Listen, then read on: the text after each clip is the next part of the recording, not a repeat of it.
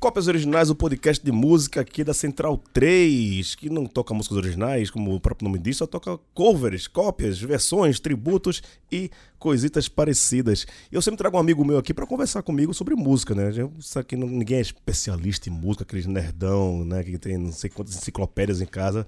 Mas hoje eu tô com um cara que é muito fã, acho que é o maior fã de, de um artista especificamente que eu, que, que eu trouxe aqui. A maioria do pessoal gosta aqui, mas o cara é, inclusive, amigo dos caras que estão, que a gente vai falar aqui hoje, que é o Deep Purple.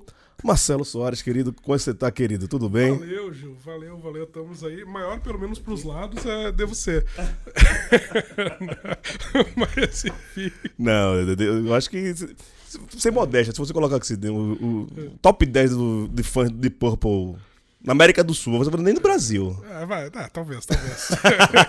talvez. São Paulo deve ter uns 5. Ah. Aí você tá no top 5 você tá. É, to, é talvez. talvez. Ah. E como é que começou, cara, essa, essa devoção ao, ao, ao, Deep Purple?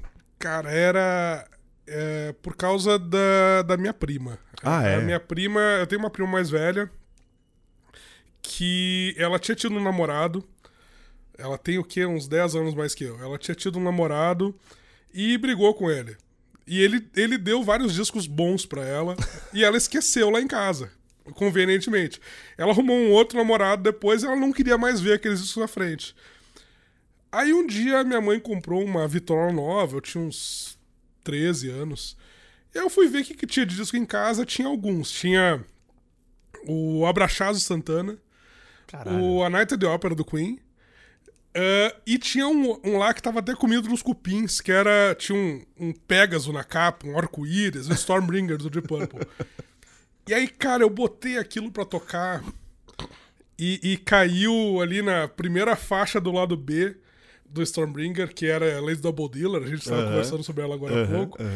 Né? E, cara, aquilo me abriu a cabeça de um jeito, assim, que ela começa com uma bateria do Ian Pace. E tem um riff porrada, tem um solo maravilhoso que eu me atirava no chão tocando guitarra no ar. E aí eu comecei, cara, eu quero saber o que mais esses caras fizeram. Aí veio meu. Aí eu comecei a trabalhar com 14 anos, veio meu primeiro salário, comprei o disco novo deles, que era o Slaves and Masters na época, uma porcaria. Uhum. É o pior disco deles, mas é um, ainda assim um baita disco de rock.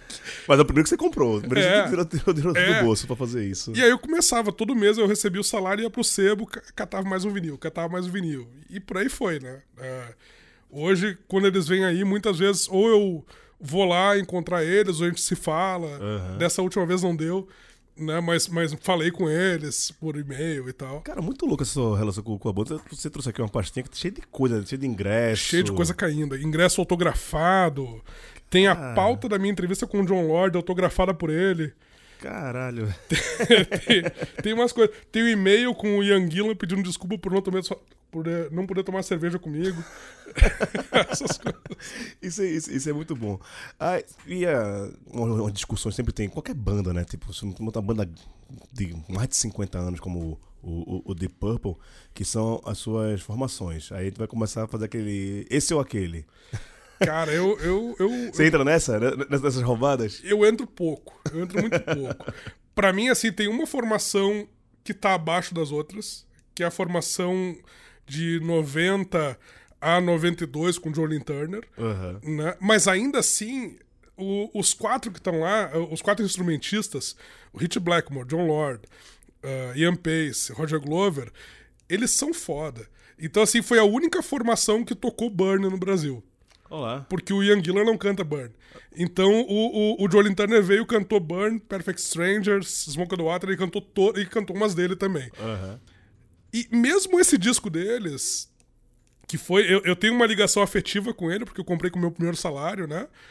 É, ele mesmo não sendo o melhor disco do Deep Purple, pra mim ele é um puta disco de rock ainda. Sim. Né? Então, assim, ele tem, ele tem. Eu tenho essa. Ela é só afetiva, né? Com... É, é, é, é. E, e, tem toda a coisa. Em 91, quando eles vieram, eu já era fã. Então, assim, eu curti cada minuto da, da expectativa por aquilo. Ah, foi, então foi o primeiro show então que você foi? No, eu não consegui porque eu não tinha grana. Puta. Mas eu fui na passagem de som, ouvi a passagem de som. Eu fui pra frente do hotel, tomei um tapa do Hit Black, essas coisas assim. Foi É, divertido. dizem que ele é mala pra cacete, né? A própria banda diz que ele é mala pra cacete. É, a banda não suporta ele. Né? Assim, a, a- a- É um hoje. puta guitarrista e tal, mas. É, é, ele, é, ele é complicado, ele é genial e genioso ao mesmo tempo. É. E, e ter conhecido esse trabalho dele e ser fã dele também, né? eh, me fez, em alguns momentos da vida, eh, fazer comparações. Eu tinha um Entendi. chefe que era genial e genioso. Então, assim, enquanto eu aguentei o lado, o lado genioso dele, eu Chamava ele de aproveitei. Blackmore né, mentalmente. É, é. Eu aproveitei todo o lado genial dele enquanto eu suportei o lado genioso. Né? Então, assim, tem, tem essas coisas assim, né? E você chegou a curtir o Rainbow também depois do, do trabalho do, do- do Blackmore? Eu curto, curto bastante o Rainbow. Com o Ronnie James Dio, eu acho maravilhoso. Ah, com o Jolene Turner tem seus momentos. Aquela fase farofa de FM ali. A gente chega lá. tem momentos. E, e, eh, a única fase do Rainbow que eu não curto é a fase última, agora de 2016, quando ele reuniu uma banda, que na verdade é o Black, Blackmore's Night, eh, com outra roupagem, Blackmore's Night com, Aham. com fio ligado, né? Eh, e chamou um bom vocalista chileno. Ah, é? Não sabia É, disso. o cara é bom, o cara é bom, assim.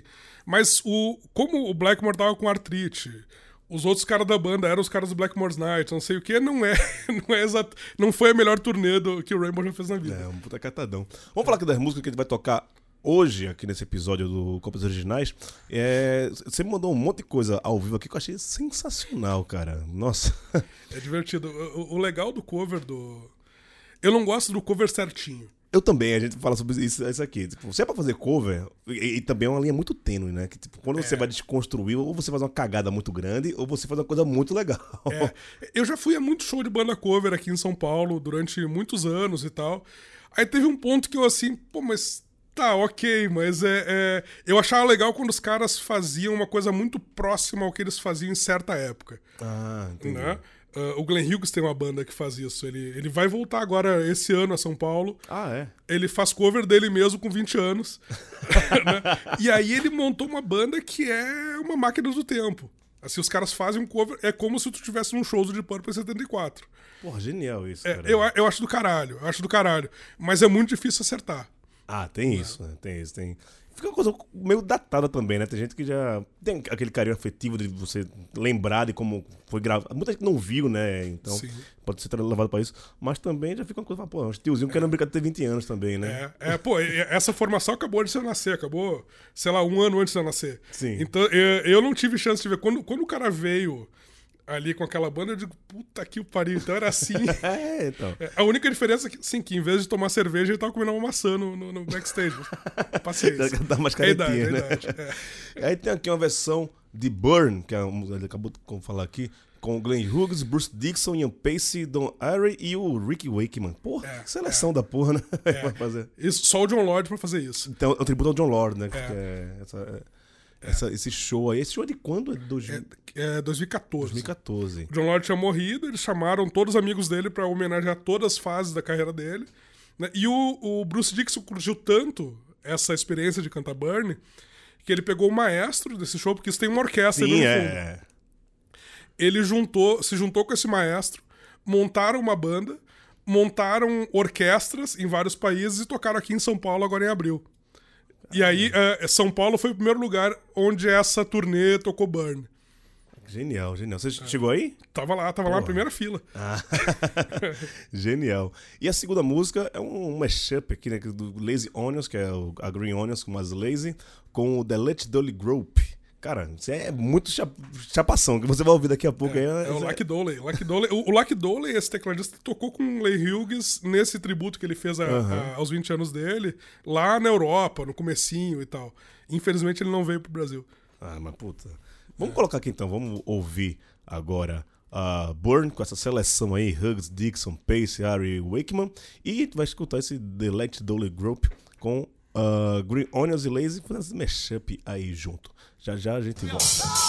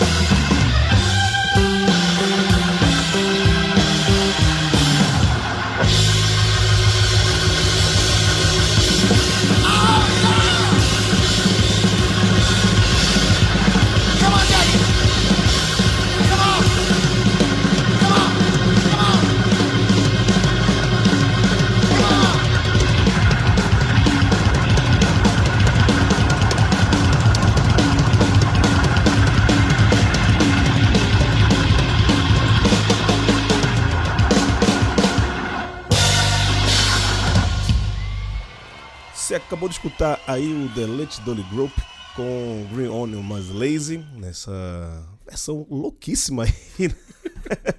Esse cara, ele faz o... o- ele botou uma, uma alavanca de distorção no teclado pra tocar Jimi Hendrix. ele é muito doido. Gênio, gênio. Cara, gênio. é um puta órgão gigante, né? Que- Depois você procura essa música no, no YouTube, quem tava vendo aqui, né? Tem essa música no YouTube. Cara, genial. E toda a performance dele em cima do teclado, assim, como, como poucos. E antes a gente escutou o Glenn Ruggs com Brooks Dixon, com Ian Pace, com Doran Weary, com, com Rick Wakeman. Eita, quase foi um trava-língua agora. Tocando esse clássico do, do Deep Purple Burn. Cara, isso a gente tá conversando aqui. Se. Além do Brasil, você já foi atrás do Deep Purple em al- alguns lugares do mundo. Já, eu tenho, eu tenho amigos fãs de Purple no, no mundo inteiro, assim, né? Em, em vários lugares. assim, Aham. no, no Chile, ah, uma vez eu tava lá, a gente foi tomar cerveja, na, na Suécia, Dinamarca, Alemanha, em vários lugares. Então, assim, onde eu vou, tem alguém pra tomar cerveja e falar de Purple. e, e às vezes, quando eu viajo, eu pego. Se eu vou. A primeira vez que eu fui pra Londres. Eu fui pra um curso, eu matei a aula uma tarde inteira pra ficar procurando onde é que era o estúdio, onde é que eles bebiam, onde é... E, assim, tem um, tem um guardanapinho aqui que tá escrito a letra de Black Knight, que esse guardanapo é de um pub que já fechou, Aham. mas que 40 anos antes de eu sentar e pegar esse guardanapo e escrever a letra de Black Knight, eles tinham enchido a cara lá pra gravar Black Knight. Caralho. Eles não tinham letra, não tinham ideia de Aham. música, e o estúdio era virando esquina, hoje é uma farmácia, né? E depois o Gillan comprou o estúdio. Então, assim, tem, tem várias histórias. Eu fui lá assim, tomar uma cerveja em homenagem a eles. Assim, eu vou levar esse guardanapo escrito Black Knight. E, a, a tua relação com eles, que virou amizade, começou profissionalmente, né? Quando tu trabalha como jornalista, né? Ou não? Mais ou menos, mais ou menos. Eu, eu comecei, eh, eu traduzo o site do Ian Gillan. Ah, tá. Ele tem uma área ali que ele bota as letras dele, comenta as letras. Aí faz 20 anos que eu faço isso. né? E aí eu comecei a conversar com ele por causa disso. Já eu entrevistei profissionalmente algumas vezes. Já entrevistei o John Lord pra MTV. O Glenn Hughes entrevistei pra MTV. O Coverdale, a gente fica falando merda no Twitter muitas vezes. Teve uma vez que eu, eu, eu fui num karaokê, eu, eu canto num coral, né? Minha sogra me levou pra cantar num coral. E a gente canta Elis Regina e tal, mas aí de vez em quando a gente, a gente faz um karaokê de, pra ficar zoando. sim, sim. Aí eu fui cantar White Snake, fui cantar Here I Go Again. Aí eu mandei pra ele o vídeo. Falei, ai, qual é a nota que eu levo? Assim, as cinco estrelas, fiquei até de pau dura. Pô, que isso? Cara, isso é, é muito louco, assim. Ainda, É. Eu tô vendo que você tem uma relação muito boa com fãs. Que é de um, de um amigo meu, não vou falar a banda aqui também, não. Nem vou citar o nome do amigo. Que ele ficou é, muito decepcionado. Ele é muito fã de uma banda tal. Aqui em São Paulo. Os caras tava até aqui no Renascença, aqui na, na, na Augusta e tal. Falou, velho, pô, tu, tu- tu- o encanto que eu tinha pela banda foi. Caralho. Foi, foi, foi embora porque os caras eram bem. meio- Banda daqui? Não, banda gringa, banda gringa. Ele ficou bem. Ah, vamos falar, foi Metallica. os caras- Ele ficou bem. Aham. Ele ficou bem decepcionado. Assim, e, puto, o cara também disse de ter todos os ingressos, ter já viajado não sei o que e tal. E aí falou que o, o baterista lá, o Lars, foi bem, bem escrotinho e tal. Mas aí tem um outro negócio que, assim, o Deep Purple, especialmente hoje, que eles estão mais velhos e tal, eles não são uma banda tão assediada quanto Iron Maiden e Metallica. Sim, é. né? é. Eles nunca, assim, por mais que sejam assediados e são, é, o assédio que tem em cima do É Iron Maiden e do Metallica bandas, é é. diferente. O, o Bruce Dickinson me deu uma bronca quando eu tinha 15 anos. Eles, eles foram tocar lá em Porto Alegre em 92. E aí eles ficaram no hotel lá, o Plaza São Rafael. ah, e eu fui lá pra frente pra tentar pegar autógrafo e tal. Aí tem uma hora que ele saiu e saiu caminhando, assim, cara amarrada, cabelo escondido numa jaqueta. E saiu caminhando e foi. E eu fui correndo atrás, né? Aí eu fui lá, ô Bruce, Bruce, eu sei que assim, vai te fuder, vai lá pro hotel e espera. Aí eu fui pro hotel, esperei, ele chegou, autografou minha agenda, fez assim pra mim e seguiu. Aí dessa vez agora ele teve em São Paulo, em abril, né? Aham. Ah, eu sou amigo do maestro, Sim. que tava com a orquestra. Aí eu fui bater um papo com o maestro. O maestro disse, porra, desculpa eu não poder te chamar lá no, no, no, no backstage, porque o Bruce ele botou dois, três seguranças Putz. e tal ali, porque ele. A gente não consegue caminhar na rua. Os caras param a gente o tempo inteiro. E assim, não, tudo bem, ele já me mandou fuder uma vez, não quero que ele mande fuder duas vezes. Eu vou te ensinar. Ô, eu apresentei aqui o Marcelo, parece que ele- a única coisa que ele faz da vida é ser fã de Purple. Muito pelo contrário, né? O Marcelo é um puta eu jornalista. Foi meu meu professor de jornalismo de dados aqui, né? fiz um curso junto. E o cara que manja muita coisa no, no jornalismo. E assim, Você nunca qui- quis enveredar. Você trabalhou na MTV, mas além disso, trabalhou em várias outras coisas, né? Você não quis ficar só lá, fazendo só cultura pra ter essas. essa- Cara, eu, eu, eu tenho uma. Eu tenho uma coisa meio. Eu, eu traduzi gibi por muitos anos. né? Sim, sim. Eu traduzia Demolidor, Vingadores e Hulk da- por 10 anos, dos 2002 a 2013, 11 anos. E a impressão que eu tenho é o seguinte: depois, no começo, é um tesão. Assim, puta, eu tô traduzindo gibi, não sei o quê. Mas depois muda o escritor, muda o, o- o desenhista, não sei o quê, e aí vira Trabalho. vira trabalho, sabe? E aí eu não queria estragar minha relação com a música desse jeito. Eu nunca quis, assim, nunca quis. Eu queria assim, pô, se, eu tô ouvindo música, eu quero curtir, eu não quero ter obrigação de sair. Eu quero sair do show e, e tomar uma cerveja com meus amigos, em vez de voltar pra redação Bater texto. pra bater tal. texto e tal. E aí, e ao mesmo tempo, tem essa outra coisa que eu sempre gostei de, de trabalhar com os temas que eu acho relevantes, assim, né? Uhum. Política, economia, direitos humanos, etc. Né? Então, assim, é, é, no, fim, no fim, assim, lá na MTV eu fazia a coluna de política toda quarta-feira, no, no Notícias MTV. E aí vinha o John Lord e dizia, porra, deixa eu entrevistar o velho, deixa eu entrevistar o velho. É isso, isso que eu ia falar, porque qualquer redação que, você, que alguém já trabalhou, se você é muito fã de uma banda e a banda tá vindo, você vai lá no diretor de cultura e fala, ó, Sim. posso ir, até pra você não pagar o ingresso e tal.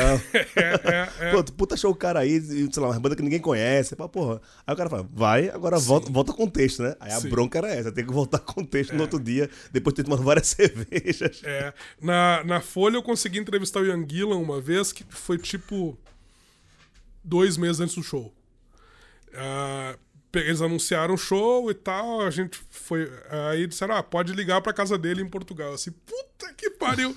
Eu tenho a gravação dessa ligação até hoje. Caralho. Assim, eu- aí eu liguei, a gente ficou, ele me conhecia, a gente ficou um tempo conversando, né? Ah, foi divertida a conversa, assim, a gente ficava dando risada boa parte do tempo ali. Né? Mas é. Mas é isso. é- Mas a entrevista rendeu legal também. Porque às vezes a gente fica conversando muito, a entrevista é, não fica tão legal. é, eu, eu li uma entrevista com ele agora que eu fiquei com ciúme. assim, foi o espanhol que fez. Porque ele falou de tudo menos o de Purple. Ele falou Puta, dos livros que ele lê, falou dos filmes que ele gosta. E isso eu não consegui entrar nisso. Aham. né? Eu, fiquei, eu fiquei fazendo uma entrevista de nerd.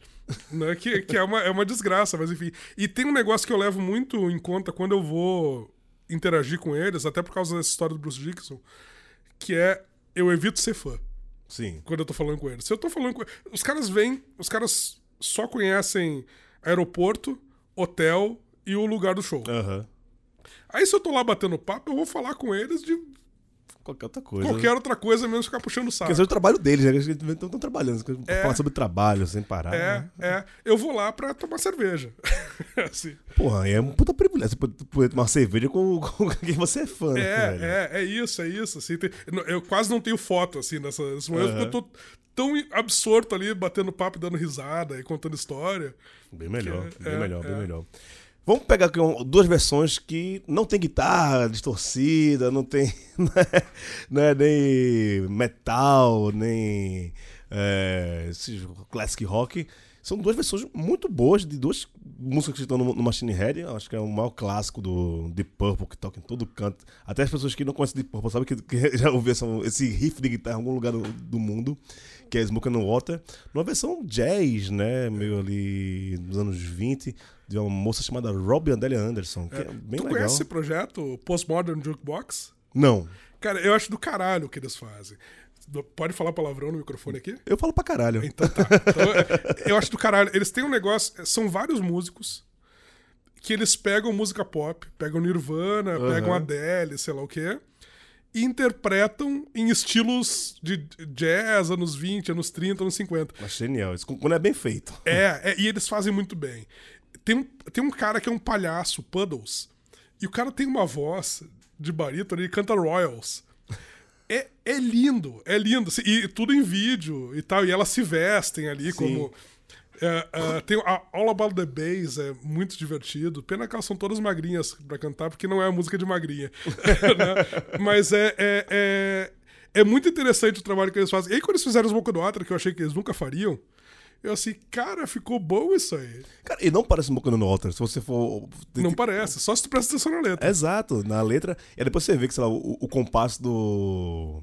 do, do riff de guitarra tá ali nos, nos metais, mas muito mais rápido. Sim. Mas é o mesmo compasso do. do, do- Sim, sim. O, o- por causa do Postmodern Jukebox eu- e outras coisas, eu e uns amigos meus temos um projeto de banda chamado Van Snake, que é pegar, é, pegar a música popularzona brasileira e encaixar dentro de rock. Então a gente tem uma versão que é Smells Like Chan Spirit. É, que obviamente termina ordinária, ordinária. Que genial, que genial. E a outra é de um músico argentino, o Javier Malosetti, que é um baixista, tocando Maybe I'm Leo. Que é bem legal também, que também Coisa muito boa. é, não tem nada a ver com a, com a música assim, original, nada a ver não, né? ele tá tocando a, música em si, mas também você tem que prestar um pouquinho de atenção, senão você se perde ali sem saber que tá, tá escutando um, um clássico do, do, do Deep Purple. É, e, e é legal porque é uma música feita pra baixo, né? Uma música que, que, Sim, que brilha exato, o baixo o tempo inteiro. Exatamente. Então, vamos ouvir aqui a versão de Smoke on the Water, da Robin Adele Anderson, e o Javier Malosetti tocando Maybe I'm Leo.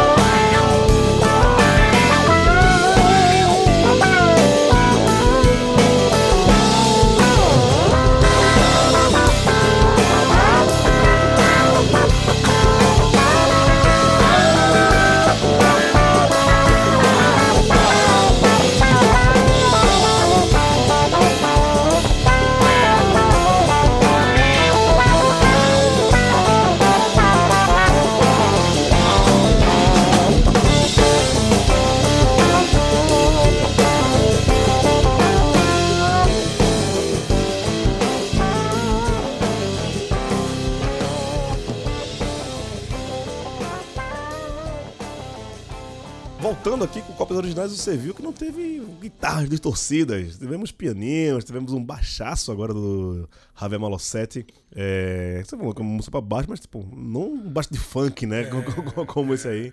Mas Consegui- eles te- tem. é, o primeiro disco de cover do Deep Purple foi um negócio chamado Funk Junction. Ah, é? Que eles faziam uma. Eram, eram os caras do Bad Company, eu acho que eles Sim. faziam versões meio funkeadas da- das músicas de Purple. Pô, que bom pra caralho. E que gente falou antes também do da, que Robert Dale Anderson com Smoke and the Water. Que aqui no passado você tá falando que talvez tenha sido um plágio da música brasileira. É, no então, momento. te- tem, uma, é, é, tem uma, uma história assim, o, o Blackmore, é- ele é useiro e vezeiro de ouvir coisas, guardar na cabeça e não saber de onde é que veio. Isso já me aconteceu. Passei Ah, anos... acontece todo mundo. É, passei anos tocando um riff que eu achava que era meu, mas era do Santana. mas era. O, o, o, Burn é Fascinating Rhythm, do, do Gershwin. Né? O, e tem Smoke on the Water, que ah, ah, tudo.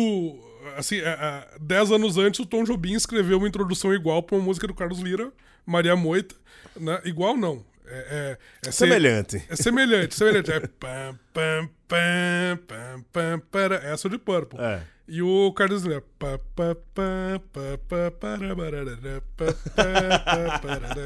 As notas são quase as mesmas, quase todas as mesmas. É. O compasso parecido. Um né? passo parecido. É. Ah, Dá pra mas- fazer uma brincadeira. É, vai falar muito isso aqui, daqui a pouco o pessoal vai- bater, que nem fez com a Adele lá do o Tony Gerais, na música lá do, do, do. Martin da Vila. Coração cachorro. Não, e, assim, cara, tem muita música no, no, no mundo e, tipo, pra não ser considerado plágio, você não pode copiar oito compassos. É. Então, olha, você pode fazer muita coisa muito, muito parecido por aí. né? Né? Tem muita música Sim, parecida no mundo, não tem sim. como. E, e tem um. é, e tem, tem muito isso também de.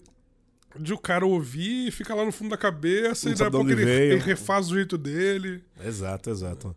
Dá nem pra criticar, né? É, é. Agora, é, de- Dessas bandas da época, assim, né? A gente vai pegar o The Purple, o Led Zeppelin, o, o- o Black Sabbath, aqueles que o pessoal fala que são os, os inventores do, do metal.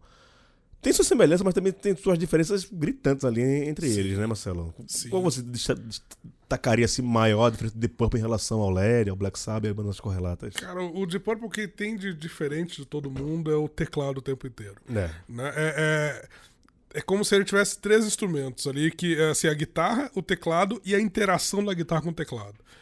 Que é, que é uma coisa mágica. O John Lord ele teve que inventar uma maneira de, de tocar o teclado para poder fazer frente a, a- ao volume que o Blackmore gostava de botar. Aham. Então ele, ele descobriu um jeito, em vez de plugar o, o teclado Hammond, que é um teclado de igreja, Aham. tradicional e tal, na caixa Leslie, que ela tem um, um- uma, duas cornetas que ficam girando assim para Aham. e dá uma tremida no som e tal, ele tirou de lá e plugou no, no amplificador, guitarra, no Marshall, como se fosse uma guitarra, e distorce e tal. Ele, ele criou essa maneira para poder fazer frente àquele volume. E isso é, isso é poderoso. O John Lord tem toda uma formação clássica. Né? Tinha, tem, porque a música dele continua viva. Né? Então ele, ele gostava de misturar as coisas, de misturar clássico com rock. E tinha malandragem de músico de bar de anos e anos. Os dois têm isso. Sim. Né? O, o Blackmore é um cara que estudou pra caramba também guitarra, mas ele, ele tinha mais malandragem de músico de estúdio Sim. do que, do que treino clássico. Né? Ah, já o, o, o Jimmy Page é outra história. O Jimmy Page é um, um- Ele é um puta música de estúdio, mas ele é o cara que sabia a distância do microfone pra dar o Sim. efeito tal. Ele tem, ele tem essa. Ele é mais nerd. Nerdice, exato, exato. E o Tony Iommi é mais, é mais Visceral, cruzão. né? Cruzão. É, é- é- e, e todos eles são, são muito bons, né? Sim. É, Eu, eu nunca. Eu, por mais que eu seja muito mais fã do Deep Purple do que qualquer outra coisa, é, às vezes eu acho que eu sou fã do Deep Purple e não do Led Zeppelin, porque quando eu tinha 15 anos eu tinha que escolher se eu comprava disco de um ou de outro, eu comprava do que eu conhecia melhor. Mas quando eu, quando eu descobri o Led Zeppelin mais tarde um pouco na vida, assim, caralho, que coisa boa, assim, ele se derrama, né? Ele tem essa, essa e, e que, e que incrível que um mesmo, uma mesma ilha possa ter saído essas três bandas e tantas outras, né? Não, e é, é muito louco isso que você falou da questão do teclado nessa época ali, como dos anos 70 e tal. de não ter enveredado pra uma coisa que virou moda na época, que era que foi o prog, né? Virar uma, uma banda de, de progressivo. Muitas bandas que se tornaram progressiva ou yes tinham uma pegada mais parecida com o Sim. Deep Purple, com, com Led Zeppelin, mas aí encheram tanto de teclado e piraram tanto, foram pra um progressivo, eu acho chatíssimo, assim. não- não- É, ele, é, é, o, eu acho que a, a- acho que a grande diferença, assim, que o Hit Blackmore não virou um fã dele, que o Ing Malmsteen é muito fã dele, mas é um nerd e tal, é que eles tinham essa malandragem de boteco. Né? Eles, te- eles sabem fazer tudo que o nerd faz, Aham. mas eles têm a malandragem. Eles sabem a hora de, a hora de Aham. entrar, a hora de sair. A, a hora de, de, de, de exagerar e a hora de parar. Né? E eu acho que isso, isso é um, um- um negócio que é, é, é difícil de. É, é difícil de captar qual é o ponto de cortar. Sim, exato. É uma linha bem tênue. é. Essa aí. Vamos pegar agora, tocar os blockbusters da, da- do programa de hoje, que é o Dream Theater e o Metallica, né? Com duas covers. A Dream Theater é é, quase tão fiel como a, a versão original, mas tem as papagaiadas do Dream Theater, porque o Dream Theater né, tem que ter a- a- as papagaiadas no meio, senão não é o Dream Theater. Eles tocaram meio do Japão, nota por nota, né?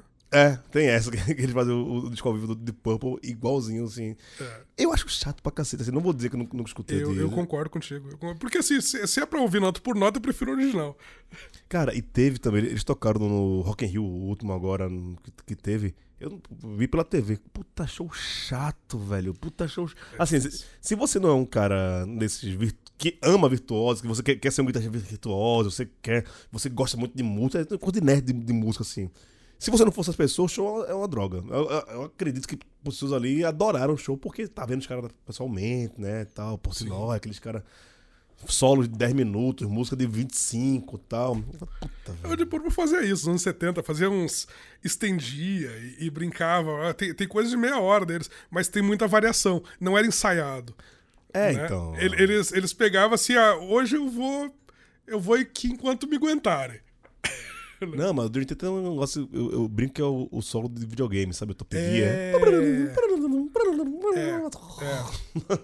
Cara, Que hora vai parar isso, pelo amor de Deus? Sim, Fica- é complicado. Fica meio chato. Mas trouxe pra cá hoje tocando Perfect Strangers, que eu tava falando pro Marcelo aqui, que eu já tive em banda, que eu toquei Perfect Strangers na bateria, tocava bateria e tal. Muito bom, muito É. bom. E o Metallica com uma versão bem legal de, um, de uma live, né? Que ele foi uma live na pandemia, né? Que foi em novembro de 2020. É, eles gravaram em 2012 originalmente. É, mas né? essa, essa é a live da pandemia. Exato. Mas eles, eles incorporaram o repertório deles depois de um disco em homenagem ao Deep Purple que foi feito. É, chama When a Blind Man Cries. É, o Metallica tocando isso, eu achei bem legal, né?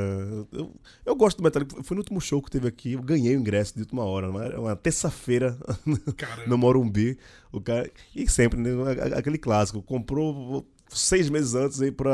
Um amigo meu comprou ele e a namorada. Nesses seis meses o namoro acaba. Ai, O cara não consegue vender o ingresso, fala, pô, vai boiar, não vou, não vou vender e tal. Quer ir comigo? Eu falo, Ainda bem que você terminou seu namoro. viva, viva. Enquanto eu choro, eu tô vendo lenço, né? Então, Tá certo. nada de errado em relação a isso.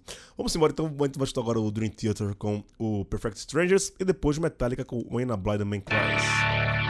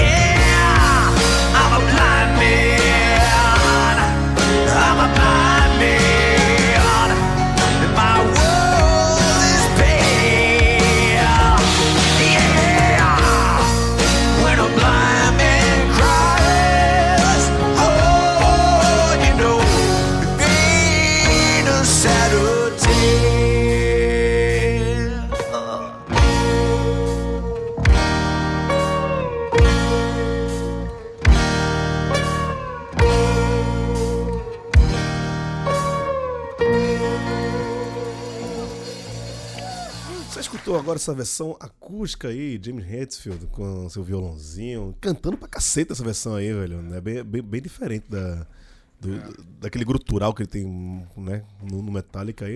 Ele mostra que ele sabe cantar também, né? Sim, ele foi deixando pra trás aquele gutural ali. Eu É. lembro em 91, quando eles lançaram o, o, álbum preto, é. Eu olhei assim, assim é, que coisa, os caras estão se vendendo. e, e- e gradualmente tu vê, passa 30 anos o cara perde o gutural, né? Exato. e, na minha opinião, tá cantando melhor do que, Muito do, melhor, do- muito do- do melhor. que antes.